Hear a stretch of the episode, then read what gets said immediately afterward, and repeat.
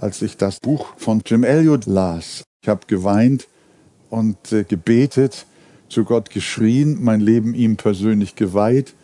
Und äh, ich kann euch meine Gefühlswelt äh, gar nicht beschreiben, was mit mir passierte, als ich das dann las. Also er ist äh, am 8. Januar 1956 in Ecuador äh, äh, ums Leben gekommen. Er war ein US-amerikanischer evangelikaler äh, Missionar, der von Huaroani Indianern getötet wurde. Jim Elliot wurde als drittes von vier Kindern von Fred und Clara Elliot in Portland an der Westküste der Vereinigten Staaten geboren. Sein Vater war als Evangelist tätig und die Familie besuchte regelmäßig die Gottesdienste der örtlichen Brüdergemeinde. Dadurch kam Jim Elliot schon früh in Kontakt mit Missionaren und erlebte bereits als Kind eine Bekehrung. Während seiner Jugend war er im Schultheater aktiv und entdeckte sein Vortrags- und Redetalent. Nach der High School begann er ein allgemeines Studium am Witten College in Illinois bei Chicago, wo er als Hauptfach Griechisch wählte. Gleichzeitig vertiefte er seine Kontakte in die Mission, unter anderem als Präsident der Foreign Mission Fellowship und sammelte erste Erfahrungen als Evangelist und Prediger. Nach dem Studienabschluss 1949 engagierte er sich in der Gemeinde in Portland und war als Evangelist von da aus unterwegs. 1952 begann er seine Missionstätigkeit in Ecuador. Im Oktober 1953 heiratete er dort Elisabeth Howard, die er am Witten College kennengelernt hatte. Im Februar 1955 wurde das einzige Kind des Ehepaars, die Tochter Valerie, geboren.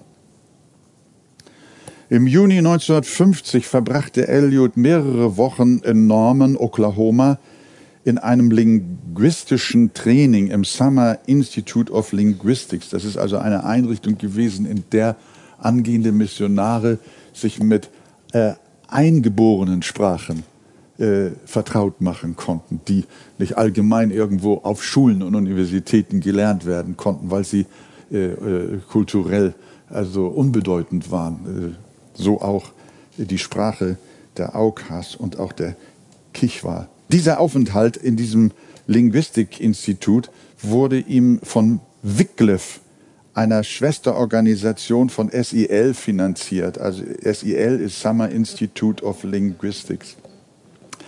Hier traf Eliot ein Missionar, der ehemals bei den Kichwa, also äh, äh, in Ecuador tätig gewesen war und hörte von ihm zum ersten Mal von den gefürchteten Huaorani, also den Aukas, die im ecuadorianischen Tiefland lebten. Elliot sah darin eine große Aufgabe und nahm Kontakt zu dem Briten Dr. William Titmarsh auf, von dem er wusste, dass er einen Nachfolger für seine Missionsstation in Ecuador suchte, um ihm seine Tätigkeit als Missionar anzubieten. Nach längerer Vorbereitungszeit erreichte Elliot im Februar 1952 Ecuador, wo er gemeinsam mit anderen Missionaren unter Kichwa-Indianern, äh, diese Kichwa-Indianer, die heißen hier in dem Buch von der Elisabeth Elliot äh, äh, die Quechuas. Ich glaube, dieser Name ist uns vielleicht sogar ein bisschen geläufiger. Also dort unter den Quichuas hatte ein Dr. William Titmarsh bereits eine Missionsstation gegründet vor etwas längerer Zeit. Und der wiederum suchte für diese Missionsstation einen Nachfolger.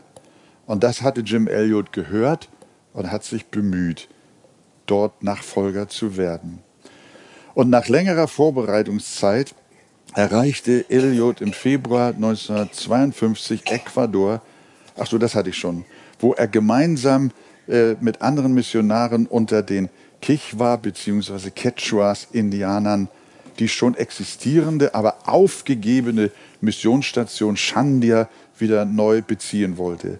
Er tat dies gemeinsam mit Peter Fleming, das ist der mittlere, und dem Ed McCully, das ist der linke, im offiziellen Auftrag der Christian Mission in Many Lands, CMML, die als durchführende Organisation für die Brüderbewegung agierte und diese Missionstätigkeit auch finanzierte.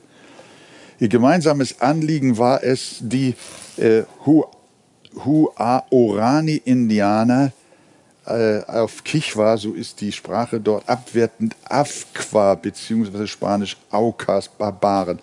Also dieser Indianerstamm heißt offiziell Huaorani, aber man nennt sie Aucas wegen ihrer Brutalität und ihrer, ihrer äh, äh, Furchtlosigkeit, andere Menschen umzubringen und auch ihrer, ihrer Kampf- und Mordbereitschaft. Äh, äh sie sind also äh, bekannt gewesen als sehr gefährliche äh, Indianer. Und diese Menschen zum christlichen Glauben zu missionieren, das empfand Jim Elliot als ein, sein Auftrag. Sie galten als feindselig und kontaktscheu und waren in der Vergangenheit bereits in Auseinandersetzungen mit Mitarbeitern des Ölunternehmens Shell involviert gewesen, bei denen bereits einige Todesopfer zu beklagen waren. Um mit den äh, Huarani in Kontakt zu treten, überflogen Elliot und seine Freunde das Gebiet, warfen kleine Geschenke ab und setzten über einen Lautsprecher kurze Nachrichten ab.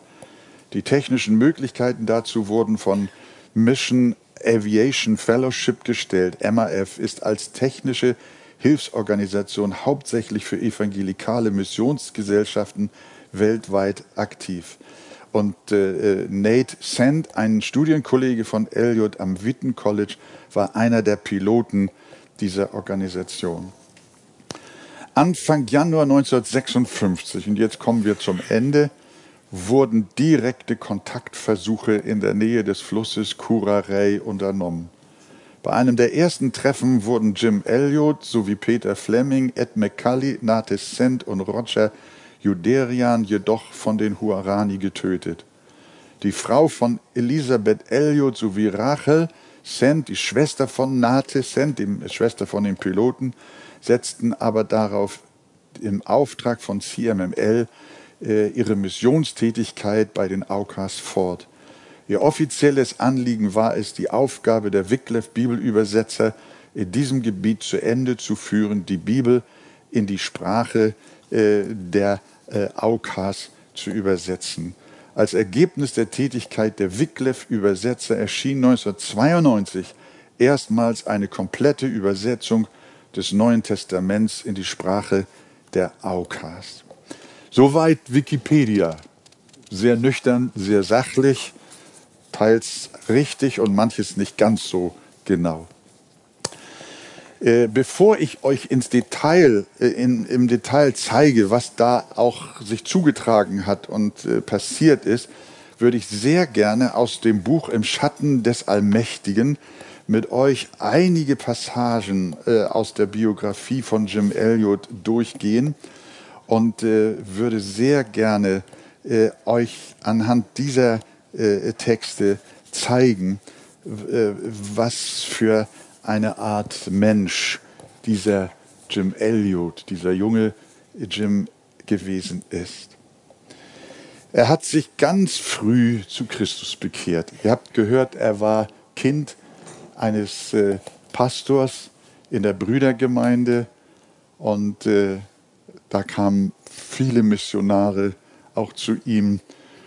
Fred Elliot, das ist der Vater von Jim, las seinen Kindern jeden Tag aus der Heiligen Schrift vor.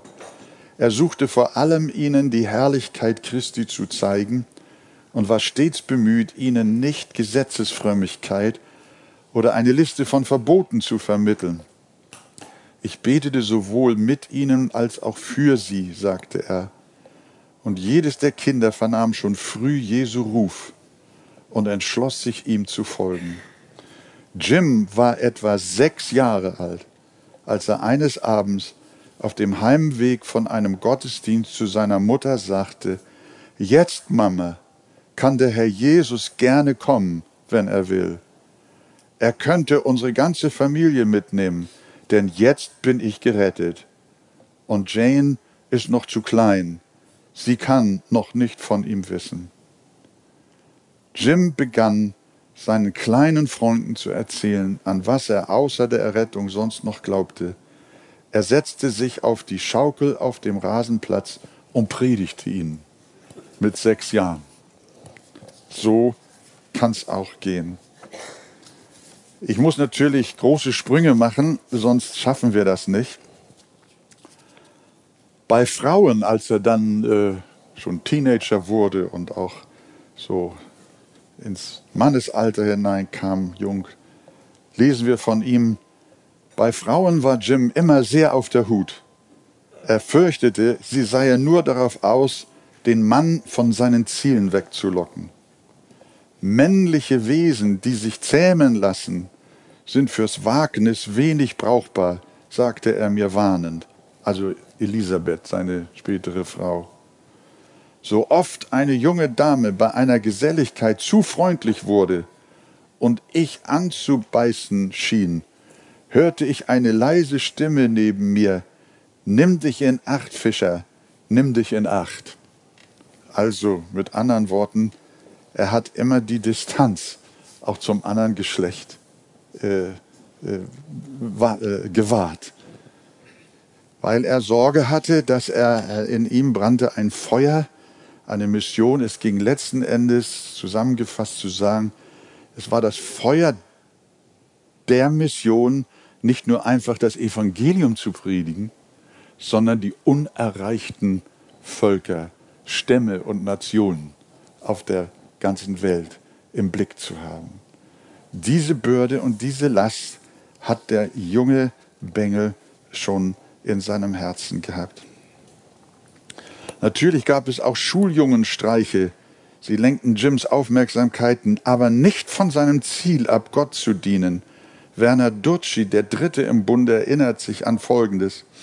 Eines Tages, kurz vor Jims letztem Schuljahr, sah ich ihn um den Sportplatz laufen und trainieren.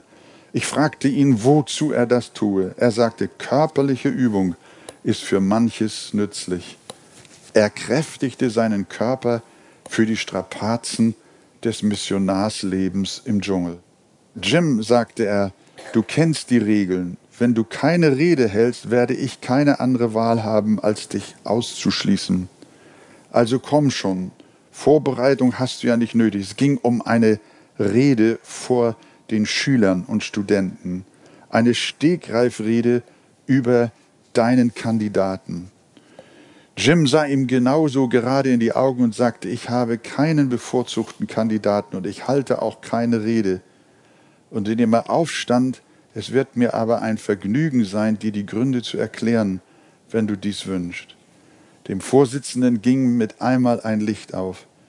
Jim hatte ihm von seiner Auffassung erzählt, wie er die Bibel verstehe, dass ein Jünger Jesu sich nicht an Krieg und Politik beteiligen könne. Verlegen erwiderte der Vorsitzende, das ist nicht nötig, Jim. Ich glaube, wir alle verstehen deine Gründe. Und ich verzichte auf die Einhaltung der Regeln. Du bist entschuldigt. Und hat er, was du auch vorhin gesagt hast, dann hat er diesen Posten quasi, man kann sagen, als Studentensprecher abgelehnt weil er sich nicht in politische, gesellschaftspolitische Fragen verwickeln lassen wollte. Er hat als junger Student äh, sein Ziel auf eine Sache gerichtet, nämlich auf den Herrn Jesus Christus, sein Erretter und den, von dem er wusste, dass er ihn gesandt hat. Obgleich ich auf dem gleichen Standpunkt stand wie Jim, wäre es mir nie in den Sinn gekommen, meine Mitgliedschaft im Club aufs Spiel zu setzen wegen eines so geringen Anlasses. Jims Haltung war die Haltung Esthers. Komme ich um, so komme ich um. Der Zweite Weltkrieg war während Jims Oberschulzeit schon im Gang. Und obwohl er nie einen Stellungsbefehl bekam und daher nicht gezwungen wurde, sich offiziell als Kriegsdienstverweigerer zu bekennen, stand seine Meinung über diese Frage fest. Er war der Überzeugung, die Gemeinde Christi habe im Gegensatz zur israelitischen Gemeinde im Alten Testament alle nationalen und politischen Bindungen abgelegt. Die Gemeinde hat keine nationalen und politischen Bindungen. Das war seine Überzeugung. In den Worten des Neuen Testamentes, wir aber haben unser Vaterland im Himmel, von wo wir auch den Herrn Jesus Christus als Retter erwarten. Jim war der Ansicht, dass der Grundsatz, den Jesus ein für allemal am Kreuz demonstriert habe, nämlich keinen Widerstand zu leisten, befolgt werden müsse, sowohl im öffentlichen wie auch im privaten Leben. Das Kriegsproblem gehörte zu denen, die er mit Klassenkameraden und Lehrern ausgiebig erörterte, und natürlich verminderten die Ansichten, die er vertrat, seine Beliebtheit.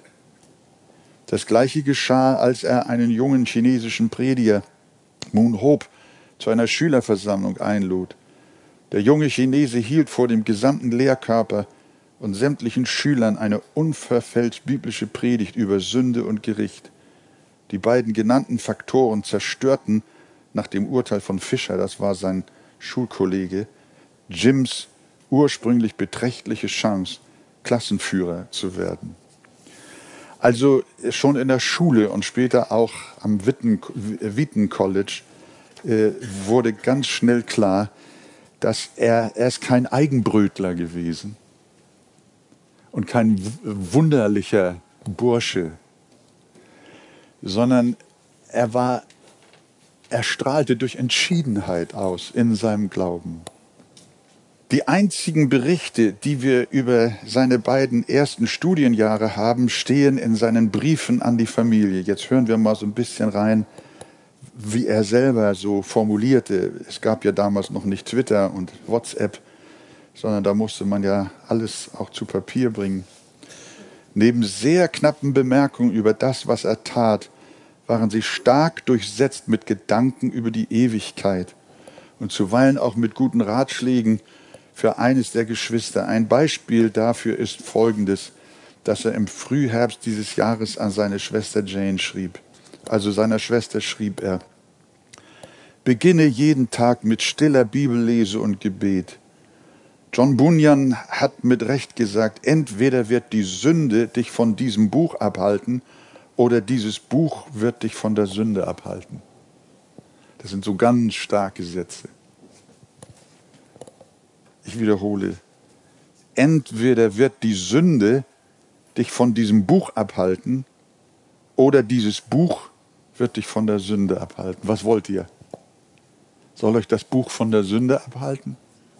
Ich glaube, wir sind uns einig. Er schreibt seiner Schwester weiter, wenn du auf die Oberschule kommst, verteile unter denen, mit denen du zusammentriffst, sofort biblische Traktate. Tu es ungeniert und von Anfang an. Es ist leichter so, als wenn du versuchst damit anzufangen, wenn du mit der Schule schon halb fertig bist. Lern in der Trambahn, also in der Straßenbahn, Bibelstellen auswendig. Kauf die Zeit aus. Sie ist kostbar weil sie so schnell dahin flieht. Das sind simple Wahrheiten, ziemlich abgedroschen, aber ich wünschte, jemand hätte sie auch mir gesagt, als ich damals mit der Oberschule anfing. Befleißige dich, Schwester, Gott dich zu erzeigen als einen rechtschaffenen und unsträflichen Arbeiter, der der Recht teile das Wort der Wahrheit. Jim stellte seinen Wecker, soweit an die Zeilen an seine Schwester. Jim stellte seinen Wecker jeden Abend so, dass er am nächsten Morgen Zeit zum Beten und zum Bibelstudium hatte. In der Bibel schrieb er, mir wird nie etwas zu altem, abgedroschenem Zeug, denn sie ist ja Christus in gedruckter Form, das lebendige Wort. Wir stehen morgens nie auf, ohne uns das Gesicht zu waschen, aber wir vernachlässigen oft die innere Reinigung durch das Wort des Herrn. Es weckt uns auf zum Innewerden unserer Verantwortung. Hier sind einige Auszüge aus weiteren Briefen jetzt an seine Eltern. 6. Dezember 1947. Zurzeit finde ich das Arbeitspensum, das ich zu bewältigen habe, ziemlich groß. Es ist fast unmöglich, vor 11 Uhr ins Bett zu kommen. Wenn ihr für mich betet, würde ich das sehr schätzen, sagt er seinen Eltern. Denn es ist schwierig, in der griechischen Vorlesung um 7.30 Uhr morgens nicht ins Dösen zu geraten Und noch schwieriger vor dieser Zeit, sich zu sammeln in ernsthaftem Morgengebet und Bibellesen. Gerade das aber ist es, was Paulus meint, wenn er von den Härten spricht, die ausgehalten werden müssen, wenn man ein guter Streiter Jesu Christi sein will, fähig zum Ertragen von Strapazen. Am 3. Januar 47, das war 6. Dezember 46, jetzt 3. Januar 47 an die Eltern. Die Wirkung eurer Gebete habe ich in diesen letzten Wochen spüren können. Ich bin jetzt überzeugt, dass nichts einen so mächtigen Einfluss auf mein Leben gehabt hat wie eure Gebete. Ich musste heute daran denken, Vater, wie du uns früher aus den Sprüchen Salomos vorgelesen hast.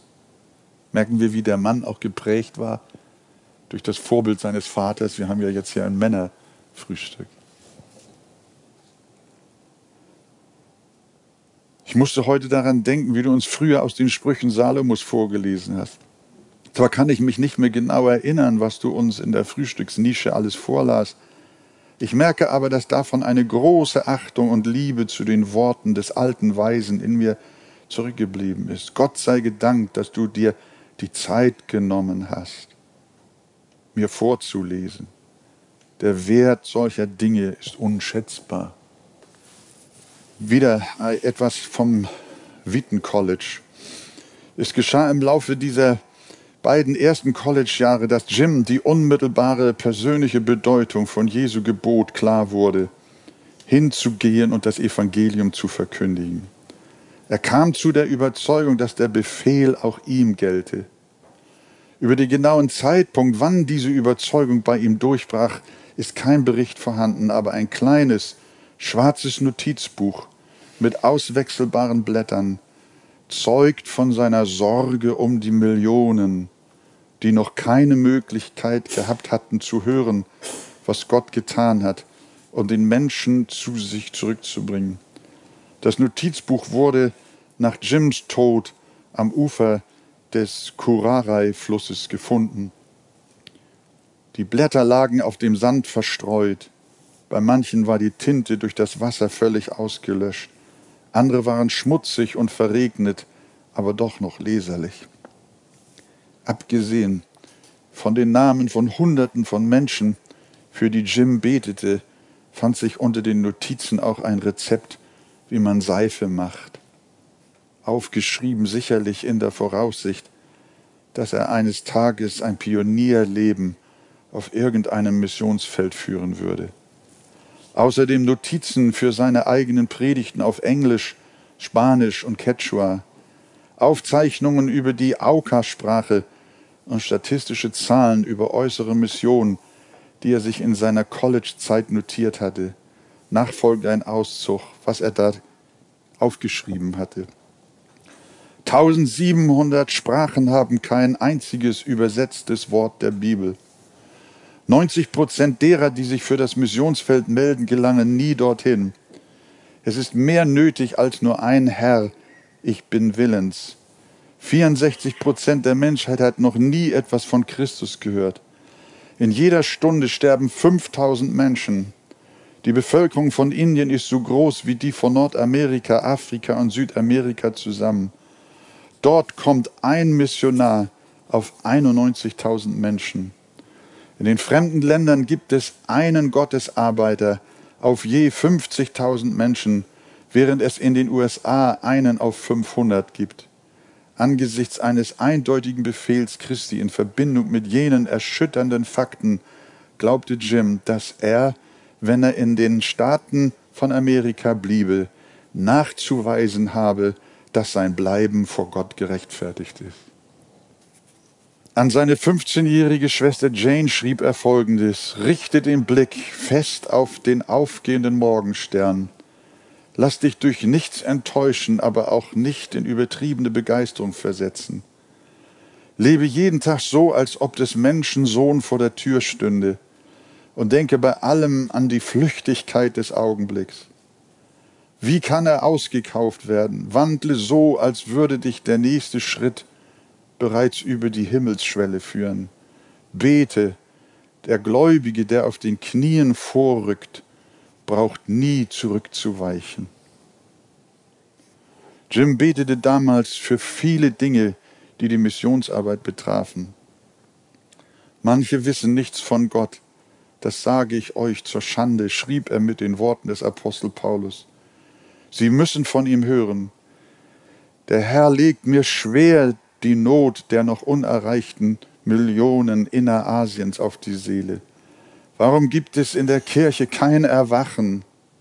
Welch hohe Berufung ist allen denen angeboten, welche beten, sende mich. Unsere jungen Leute gehen ins praktische Berufsleben, weil sie sich zur Missionsarbeit nicht gerufen fühlen.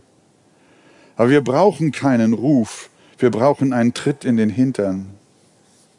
Ja, das ist, hat, kannst du in seinen Büchern, so äh, äh, Tagebüchern nachlesen.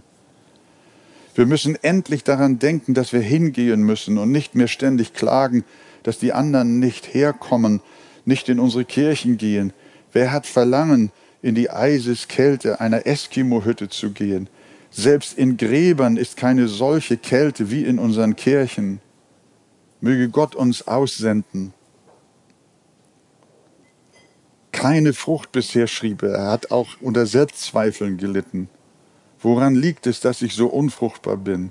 Nur ein oder zwei, soweit ich mich erinnern kann, habe ich Gottes Reich in Gottes Reich geführt. Das ist kein sehr machtvolles Bekunden der Kraft, die uns durch den Auferstandenen verliehen worden ist. Ich fühle mich wie Rahel und schreie, schaffe mir Kinder oder ich sterbe. Weil er lernen wollte, wie man für Gott lebt, suchte er Hilfe bei älteren Christen und bat sie zuweilen mit ihm zu beten. Hatte Gebetsgemeinschaft mit Bruder Harper, schrieb er einmal, und ein Gespräch über die göttlichen Dinge. Ein fruchtbares Erlebnis. Hört, was er jetzt schreibt. Herr, zünde an den toten Reisighaufen meines Lebens. Gib, dass ich aufflamme und für dich verbrenne. Verzehre mein Leben, Gott, denn es ist dein.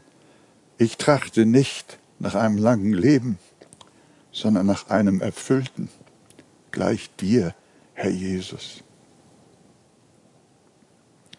Am 3. Februar weiter schrieb er, also das darauffolgende Jahr, O Gott, bewahre mich vor einem Leben der Lehre, das nur die toten Regeln moralischer Gesetze kennt.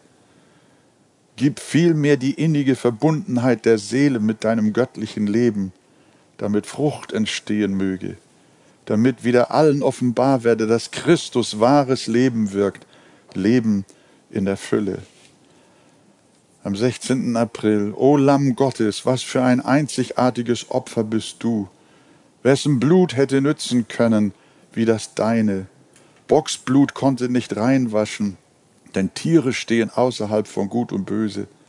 Mein eigenes wäre nutzlos, denn ich bin voll von Bösem. Nur du bist völlig gut und ohne Fehl. Nur dein Blut konnte eine Wirkung haben. An diesem gleichen Tage unternahmen Jim und ein paar andere Studenten eine Fahrt als Evangelisationsmannschaft bei einer Bahnkreuzung. Blieb das Auto mitten auf dem Gleis stehen und wurde wenige Sekunden, nachdem sie noch hinausspringen konnten, von einem heranrasenden Güterzug zertrümmert. Jim sandte seinen Eltern einen Zeitungsausschnitt und schrieb folgende Bemerkungen dazu. Die Einzelheiten stimmen ungefähr, aber Zeitungsleute wissen ja nichts von den dienenden Geistern, die der Weltenherrscher aussendet, dass sie Diener derer seien, welche Erben der Errettung sein sollen. Es machte mich recht nachdenklich, dass der Herr mich hier bewahrt hat.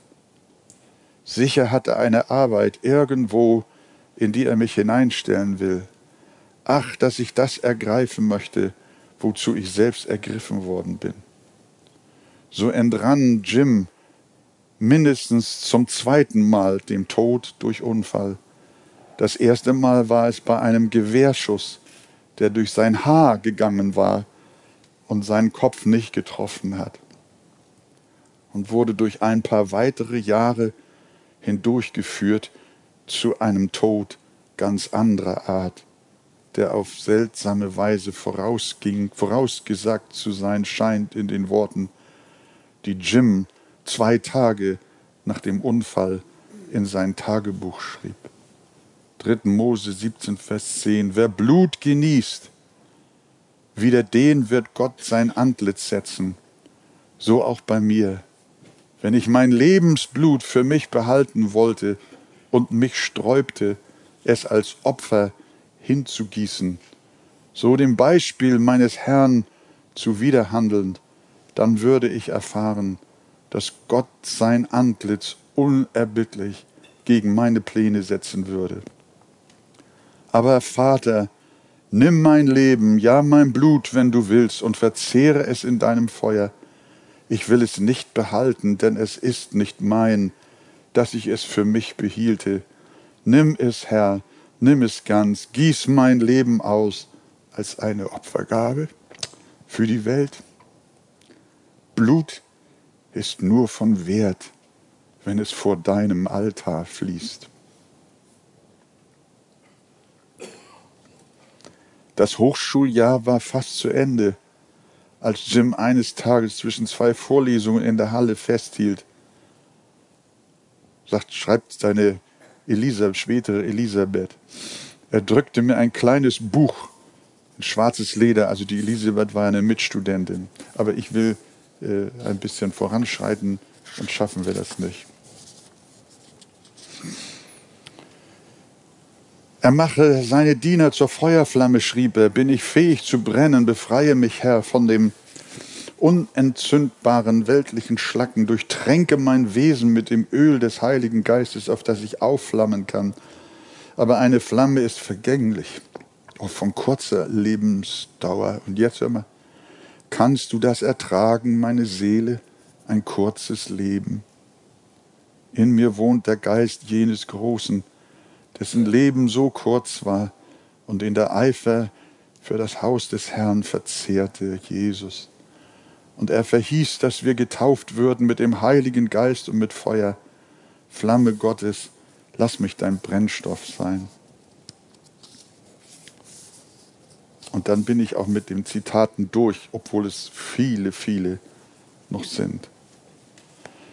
Von mir also Jetzt geht es noch ein, ein bisschen um seine Freundin. War es eine Freundin, war es keine Freundin? Er wusste selber nicht genau. Da war er nicht anders als wir alle. Auf dich sind unsere Augen gerichtet. Von, von mir, also von mir, Elisabeth, hatte Jim seinen Eltern nur sehr wenig erzählt. Aber am 26. September schrieb er ihnen Folgendes. Ich komme gerade von einem längeren Gespräch mit Betty Howard, also seiner späteren Frau. Ich weiß nicht, was und wie viel ich euch von ihr geschrieben habe, aber jedenfalls empfinde ich das Zusammensein mit ihr immer als sehr köstlich und beglückend. Und zwar nicht wegen Hübschheit oder gutem Aussehen, auch nicht wegen ungewöhnlich großer Unterhaltungsgabe. Was die beiden ersteren Dinge angeht, so besitzt sie keine sonderlichen Reize.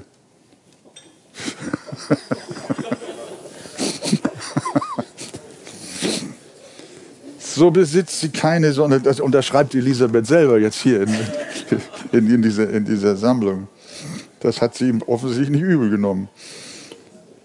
Und das Letztere, sie weiß sich zwar gut auszudrücken, aber auch als Gesprächspartnerin ist sie nicht so faszinierend, dass sich, dass sich daraus ihre Anziehung erklären ließe. Ich wundere mich selber, denn objektiv gesehen ist eigentlich an ihrem ganzen Wesen gar nichts, was mein Interesse so sehr auf sie konzentrieren könnte. Aber jetzt, dagegen stellen wir immer wieder fest, dass unsere Denkart erstaunlich übereinstimmt. Sowohl in tausend Alltagskleinigkeiten als auch bei vielen Gegenständen wesentlicher Art. Dadurch fühle ich mich mit ihr so stark verbunden wie mit wenigen anderen Menschen. Ein ungeheures Gottverlangen lebt in ihr, in mancher Hinsicht vielleicht größer als mein eigenes. Beide spüren wir, dass wir uns in der gleichen Art und Weise füreinander interessieren. Wir haben aber etwas Scheu davon zu sprechen, weil wir fürchten, Es könnten Bindungen entstehen, die nicht in unserer Absicht liegen. Ich höre schon, wie Ruby, also Jim, äh, Jims Schwägerin, schallend lacht. So schreibt er. Aber Gott hat uns beide schon in diesem Frühjahr zu der Überzeugung kommen lassen, dass wir unverheiratet durchs Leben gehen sollen. Das war aber eine falsche Prophetie. Ne? Das kommt, dann, das kommt, das kommt, ich weiß nicht, sowas ist mir auch in Gesprächen mit jungen Menschen, die einen Ruf spüren von Gott, ist mir das häufiger passiert. Und das war auch mal eine Zeit lang in meinem eigenen Leben so, dass man denkt, äh, man kann Gott nur dienen, wenn man unverheiratet bleibt. Und das wird dann also als eine Art äh, heiligen äh, Auszeichnung, also angesehen, äh, unverheiratet zu bleiben. Das schwingt hier scheinbar also auch mit, denn wir wissen, er hat sich ja später mit ihr verheiratet, nämlich in Ecuador. Oft schon habe ich versucht, diese Überzeugung, weil sie mir den Kopf vernebelt, in mir auszulöschen. Sie bleibt jedoch bestehen und wird danach nur umso deutlicher. Betty reist nun Dienstag ab und dafür bin ich dankbar. Denn wenn ich Griechisch und Hebräisch lernen soll, muss ich einen klaren Kopf haben. Gott weiß selber, dass ich alle diese Dinge, das sogenannte Liebesleben, schon vor langem ganz in seine Hand gegeben habe. Aber das ist ein wichtiger Punkt auch. Ich bin gewiss, dass er mir den Weg, den er mir bestimmt hat, schließlich zeigen wird. Ihr Lieben, wenn ihr je für Jim gebetet habt, so tut es jetzt noch inniger. Ich suche Gottes Willen, ihn allein. Und ich glaube, eines zum, ganz, zum, ganz zum Schluss hier in dieser Phase. Wenn ich vorhabe, irgendwann Missionsarbeit unter südamerikanischen Indianern zu tun, sollte ich mich wohl entschließen, nicht nur Spanisch zu lernen, sondern auch die Sprachen von Indianerstämmen. Matthäus 21 lernt man leichter als mit 25. In meinem Tagebuch findet sich unter dem Datum dieses gleichen Tages folgendes. Vater, wenn du mich nach, das ist ein Gebet, wenn du mich nach Südamerika gehen lassen willst, um dort für dich zu wirken und zu sterben, dann bitte ich dich, lass mich bald gehen. Doch nicht mein Wille. Um diese Zeit erhielt er von seinen Eltern Antwort auf seinen Brief über mich, also über Elisabeth. Jim, schrieb sein Vater, ich bin besorgt über jede Sache und jeden Menschen, der dich auf deinem Weg zu den ewigen Gütern und einem gänzlich gottgeweihten Leben hindern könnte. Und Jim erwiderte, ich wünschte, ich könnte das beschreiben, was mir von meiner Seele noch übrig geblieben ist. Ich glaube fest daran, dass Gott uns lenkt durch Ereignisse. Was Betty betrifft, möchte ich es gar nicht anders haben. Gott hat mir das brennende Verlangen gegeben, in die Mission zu gehen, auch als Junggeselle. Daran hat sich nichts geändert. Ich wäre völlig einverstanden, und dies sage ich als Lobpreis seiner großen Gnade, wenn ich, auch wenn ich Betty nie mehr wiedersehe. Aber ihr wisst, er hat sie gesehen, er hat sie mitgenommen nach äh, Ecuador und dort auf der Missionsstation, die er von dem alten Missionar übernommen hat, haben sie geheiratet. Und ich würde mich freuen, Björn, wenn du jetzt mal die erste Landkarte äh, mal äh, zeigen würdest.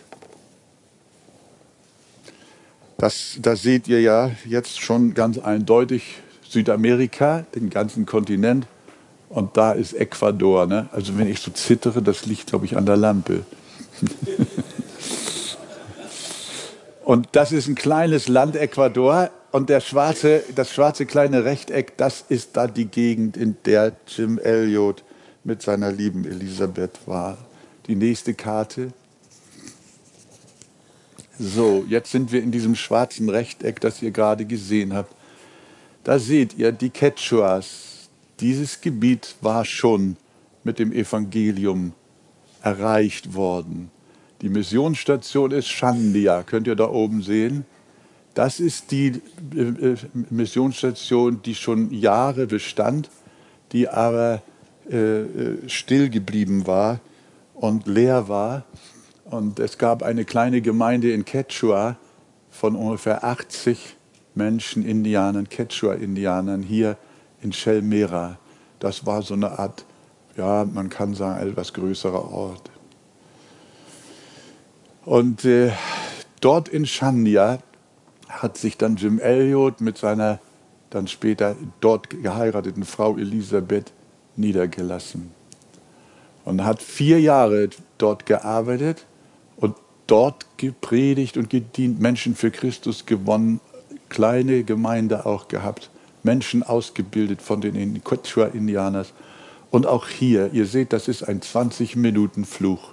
Das sind alles Fluchverbindungen mit kleiner, nicht Cessna, sondern wie heißen die? Pieper ne? oder Piper? Piper. So eine ganz, werdet ihr gleich sehen, so eine kleine Piper. So, aber hier sind die Aukas, könnt ihr sie sehen. Und hier ist noch niemand gewesen. Wie schon gesagt, Shell hat damals schon versucht, hier auch Ölbohrung vorzunehmen, aber mehr in den Berggebieten und das ist das Tiefland. Aber Mitarbeiter von Shell sind ums Leben gekommen, weil sie da auch aus irgendeinem Grund ohne missionarischen Dienst da irgendwie reingegangen sind und sind ums Leben gekommen.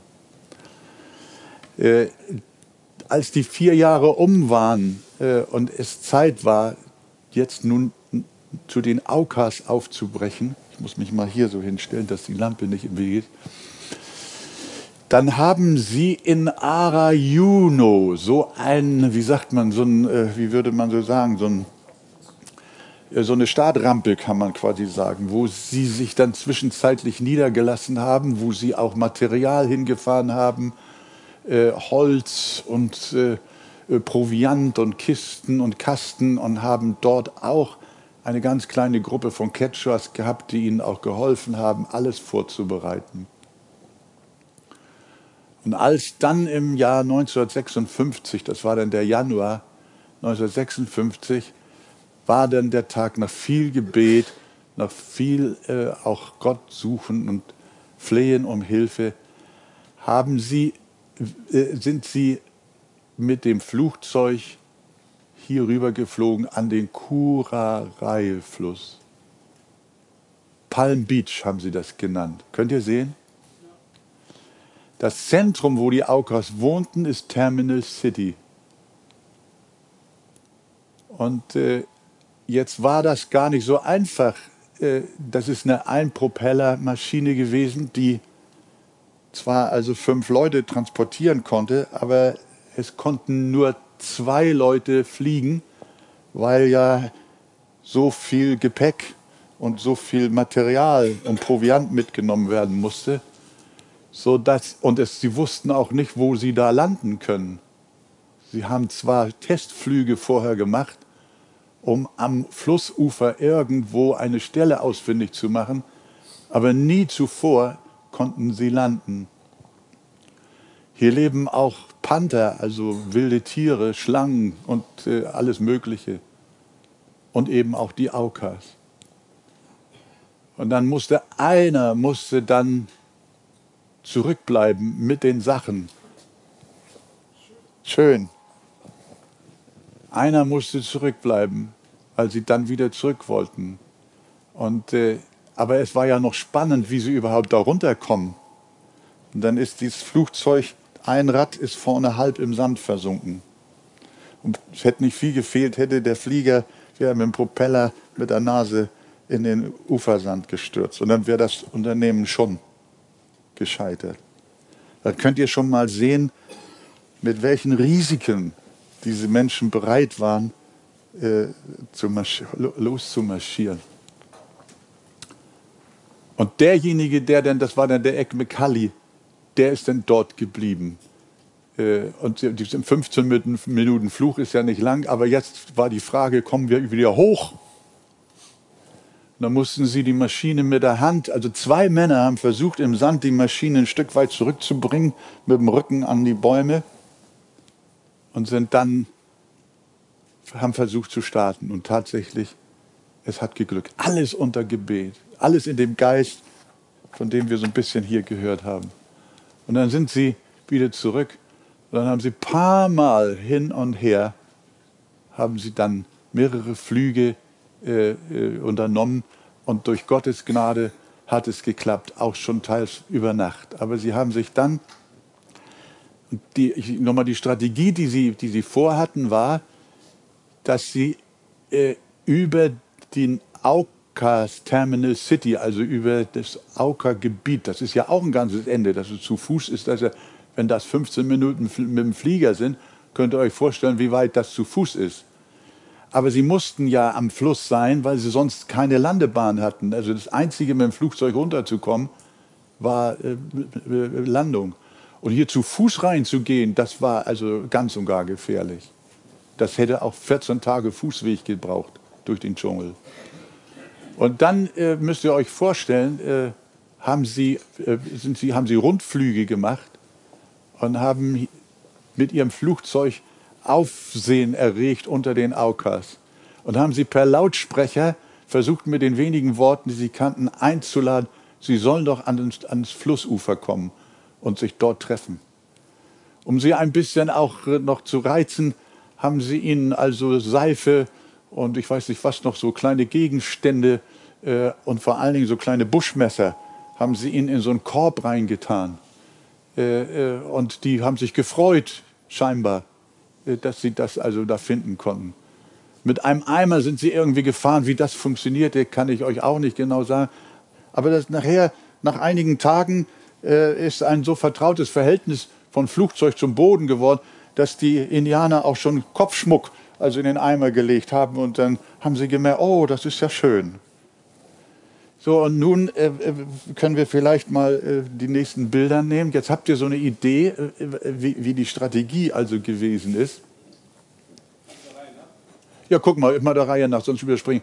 Ja, hier ist der Jim Elliot, äh, wie er, wie er, äh, das ist da in Shandia auf der Missionsstation unter den Quechua. das können wir weitermachen. Das gehört also noch, das ist das Gleiche hier, das ist hier sein, sein Kamerad. Hier hat er in Shandia, das ist Jim Elliot, bei einer Taufe aber jetzt, glaube ich, geht es los. So, so jetzt seht ihr, also da seht ihr den, das Ufer und den kleinen Flieger, was für ein elendes Ding das war. Und äh, wie viel Gepäck sie da wohl mitnehmen können. Und dann äh, seht ihr da drei von den fünf Missionaren. Sie haben Gott gedankt und haben gebetet. Hier habt ihr, das haben sie mal eine Aufnahme von oben gemacht, den Fluss und was das also für ein Urwald ist. Ja, das nächste Bild. Hier könnt ihr sehen, das ist dann, dann haben sie sich also, äh, wie nennt man das, ein Baumhaus gebaut. Weil sie nicht unten auf der Erde leben konnten. Erstens, die, die, die Aukas wussten sie nicht, wie die sich verhalten. Und wie gesagt, es gab wilde Tiere und alles Mögliche. Äh, die Gefahr war zu groß, auf der Erde zu schlafen. Da haben sie da oben. Und das Zeug, das mussten sie alles, die Seile, alles, das mussten sie alles mit dem Flieger mit dahin schleppen. Das nächste Bild. Naja, dann mussten sie auch was essen, sind sie angeln gegangen im Fluss, haben sich Fisch besorgt. Da seht ihr, das ist der Jim Elliot, ein kräftig gebauter Mann, haben sich gefreut dort in dem Curaçao-Fluss. Und dann haben sie sich auch mal, sie haben, und das muss man, kannst du einen kleinen Moment lassen, sie haben natürlich immer gewartet, nachdem sie ihre Rundflüge gemacht haben, kommen jetzt Aukas aufgrund ihrer Einladung nun aus dem Urwald an den Fluss. Und da haben sie zwei oder drei Tage mussten sie warten, das mussten sie Geduld haben.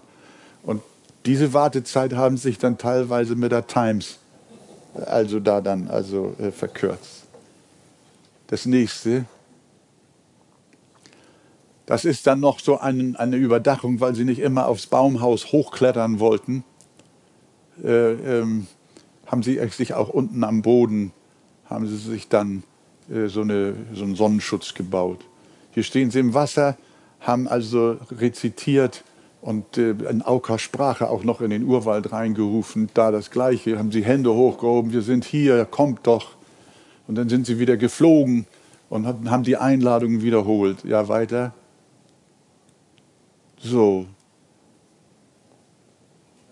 Nee, ja, vielleicht machen wir weiter. Das können wir gleich nochmal zurück. So, hier seht ihr.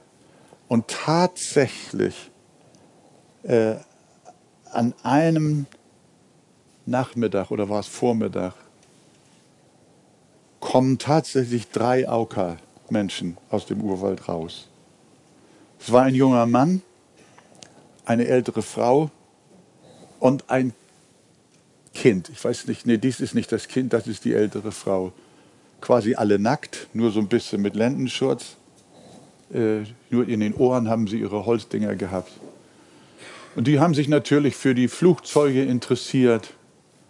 Und, äh, äh, und äh, irgendwie, also das habe ich nicht ganz verstanden, wenn ich, mich, wenn ich mich richtig erinnere, haben einige sogar aufgrund dieser Überflüge von den Aukas äh, äh, so ein Modell gebaut von dem Flugzeug äh, und haben das mitgebracht.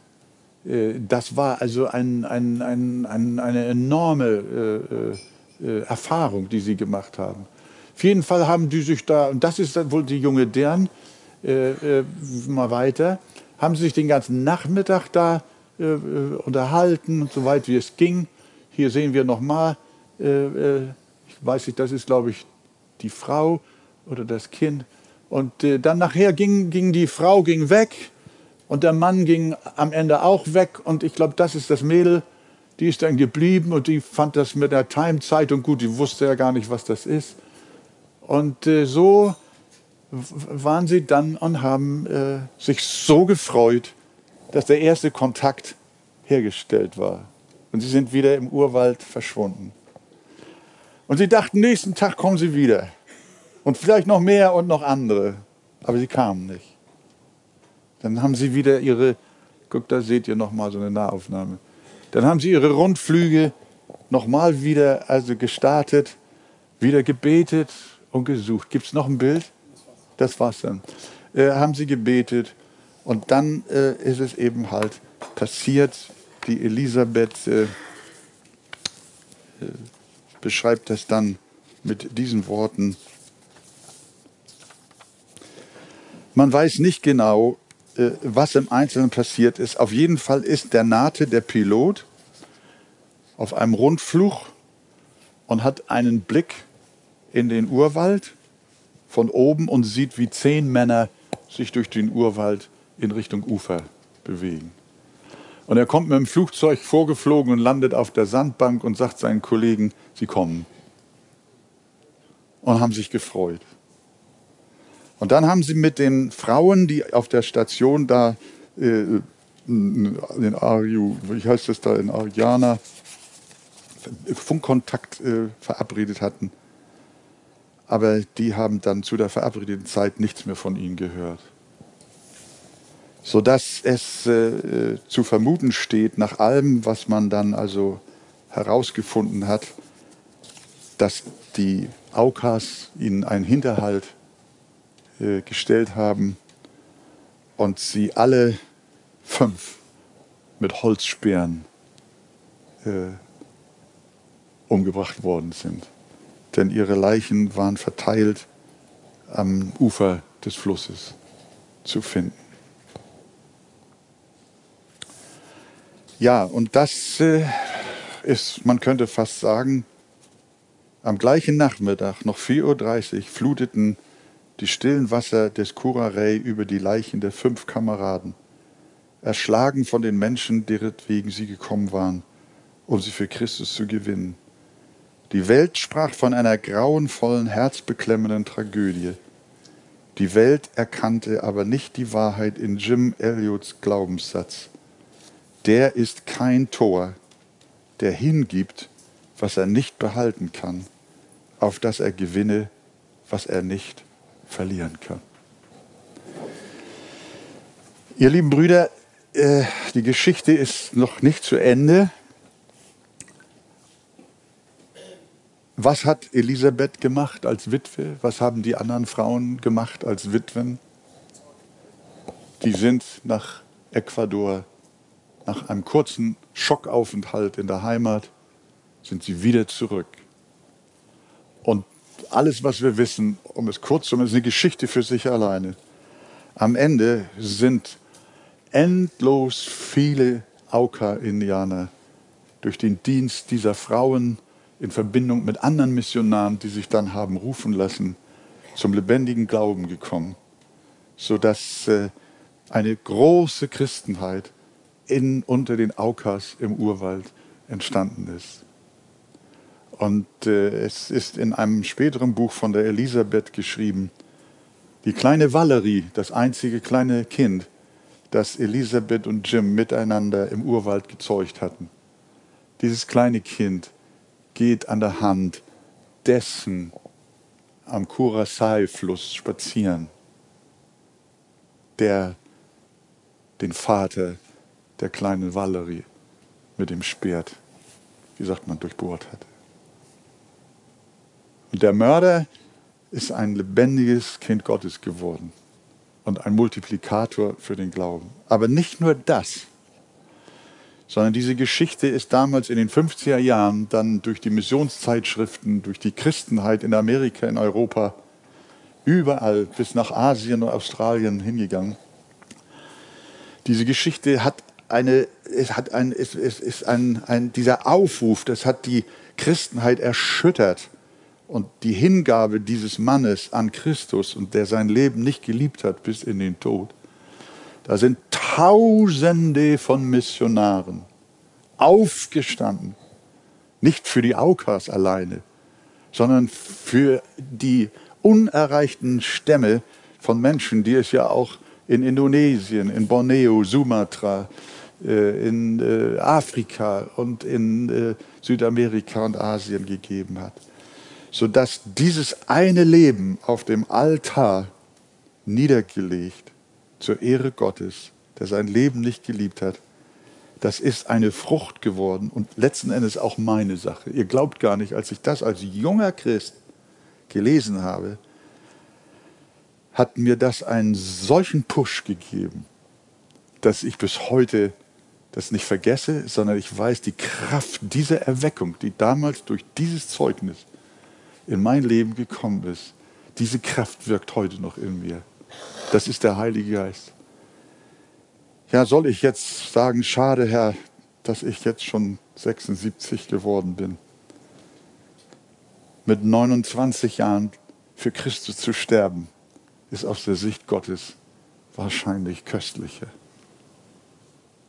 als ein langes Leben auf dieser Erde zu haben. Aber die Berufungen sind unterschiedlich. Aber wichtig ist, wer sein Leben behalten will, der wird es verlieren. Aber wer es verliert um meinetwillen, der wird es behalten. Ich glaube, dieses Buch im Schatten des Allmächtigen, das müsste auch, Udo, habt ihr das? Das, das, das ist wieder neu aufgelegt worden. Das, ich weiß nicht, wer das jetzt rausgegeben hat. Schaut euch mal um. Ich weiß nicht, auch durchs Tor der Herrlichkeit, das war das erste Buch. Da sind auch diese ganzen Bilder drin, die ich euch gezeigt habe. Ich möchte euch wirklich von Herzen Mut machen, dass, wenn euch das bewegt, das zu lesen. Das bringt eurem Glauben und eurer Jüngerschaft und Nachfolge eine enorme Tiefe und eine enorme Substanz und das ganze Flitterkram dieser Welt, von dem wir immer so beeindruckt sind, diese ganze Politik und dieses ganze Theater und das ganze, dieser ganze Materialismus und dieser Hochgenuss und, und, und all dieser ganze Kram, der fällt ab von dir, je näher du bei Jesus lebst und mit ihm zusammen bist. Dann hast du etwas in deinem Herzen, einen Wert, einen Schatz. Ich äh, ich muss doch noch mal kurz mal reinlesen, äh, was Elisabeth dann zum Schluss geschrieben hat. Und dann höre ich auch auf. Jetzt kommen ja noch die Gespräche. Ja, ja. Als Jim starb, hinterließ Jim weniges von Wert. Wenige Dinge, die die Welt als Werte ansieht. Schon seit langem waren wir uns einig gewesen, dass wir keinerlei Versicherung haben wollten. Unsere Schätze wollten wir im Himmel haben. Wir wollten das, was der Herr uns gab, mit anderen teilen und was unsere Zukunft anging, auch im materiellen, ganz auf ihn vertrauen. Im Einklang mit den Grundsätzen, wie Paulus den Korinthern dachte, ihr sollt andere nicht so unterstützen, dass ihre Not gelindert wird, während ihr selbst in Not geratet. Nein, es handelt sich um einen Ausgleich. Diesmal soll euer Überfluss ihrem Mangel abhelfen, damit ein andermal ihr Überfluss eurem Mangel abhelfe. Die Toten hatten also nichts hinterlassen als nur ein paar Kleidungsstücke, Bücher, Werkzeug, Tagebucheintragungen. Die Männer, die auszogen, um die fünf zu retten, brachten mir seine Uhr, die sie noch an seinem Arm gefunden hatten, und die verschmutzten, am Strand verstreut gelegenen Blätter seines Notizbuches.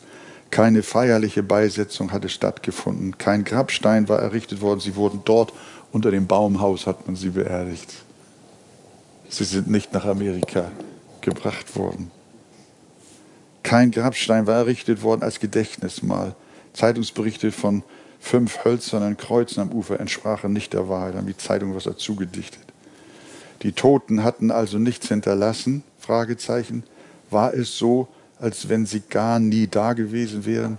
Die Welt vergeht mit ihrer Lust. Wer aber den Willen Gottes tut, der bleibt in Ewigkeit. Was Jim mir hinterlassen hat, schreibt Elisabeth, hat in der Erinnerung und uns allen hinterlassen hat, in diesen Briefen und Tagebüchern, ist das Zeugnis eines Menschen, der als einziges den Willen Gottes zu erfüllen strebte und der betete, dass sein Leben ein offenes Zeichen dafür sei, was es bedeutet, Gott zu kennen. Gott möge euch segnen. Dankeschön.